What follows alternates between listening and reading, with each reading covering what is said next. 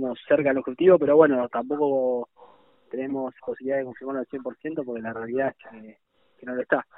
Bien. Eh, que preguntar desde que arrancamos con estas chances, estas posibilidades, sin duda que estamos más cerca que nunca.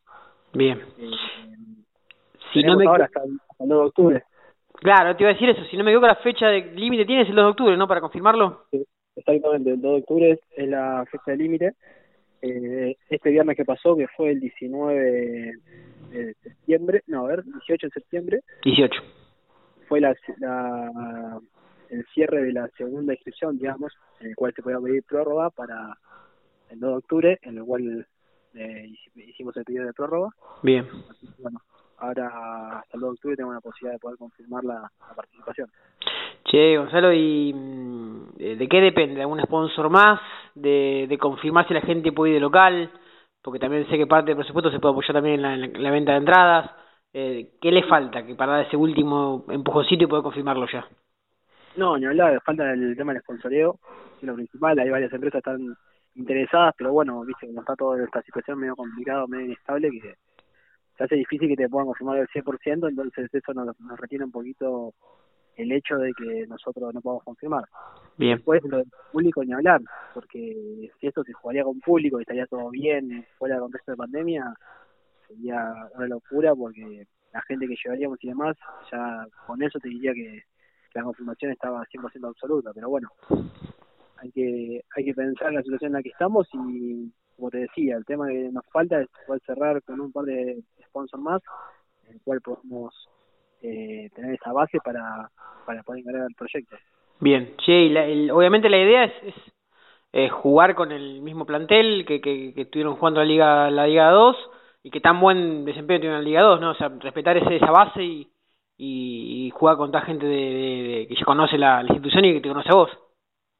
Exactamente, sí, sí. La realidad es esa, jugar con los jugadores que venimos formando hace varios años, de poder, lo vemos mucho como, como una historia linda para poder de concluir, viste, poder cerrarla, por el hecho de haber jugado tantas competencias a nivel nacional, en el caso de la B1, poder conseguir la clasificación a jugar la A2 y ahora terminar un cierre este ciclo jugando una Liga 1 como equipo sería algo soñado.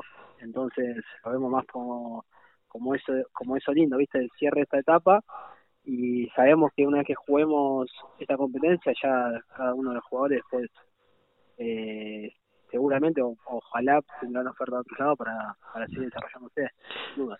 A ver, Gonzalo, también es cierto que, que la, la temporada 2 fue muy buena, que estuvieron, estaban peleando el ascenso, hasta se, se, se cortó, digamos, clasificar a semifinales del ascenso, eh, así que, que tampoco se ve en la previa que, que una liga que va a estar bastante evaluada también por el tema económico, que vayan a desentonarle con el equipo, al contrario, tranquilamente puede jugarle y, y andar muy bien.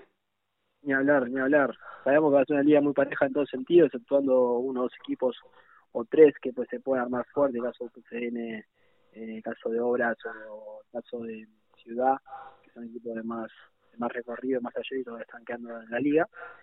Eh, sabemos que estos pueden estar un poquito más armados, pero bueno, después lo demás eh, son los mismos jugadores de la Liga A2 que suben y ascienden a jugar esta Liga 1 y pero bueno, yo creo que tenemos una mínima ventaja de que nosotros venimos con la base, una base muy de jugadores entrando hace varios años y eso al menos al principio podemos sacar una buena ventaja sobre, sobre los demás. Eh, Gonzalo, ¿los entrenamientos ya arrancaron? ¿Cuándo arrancan?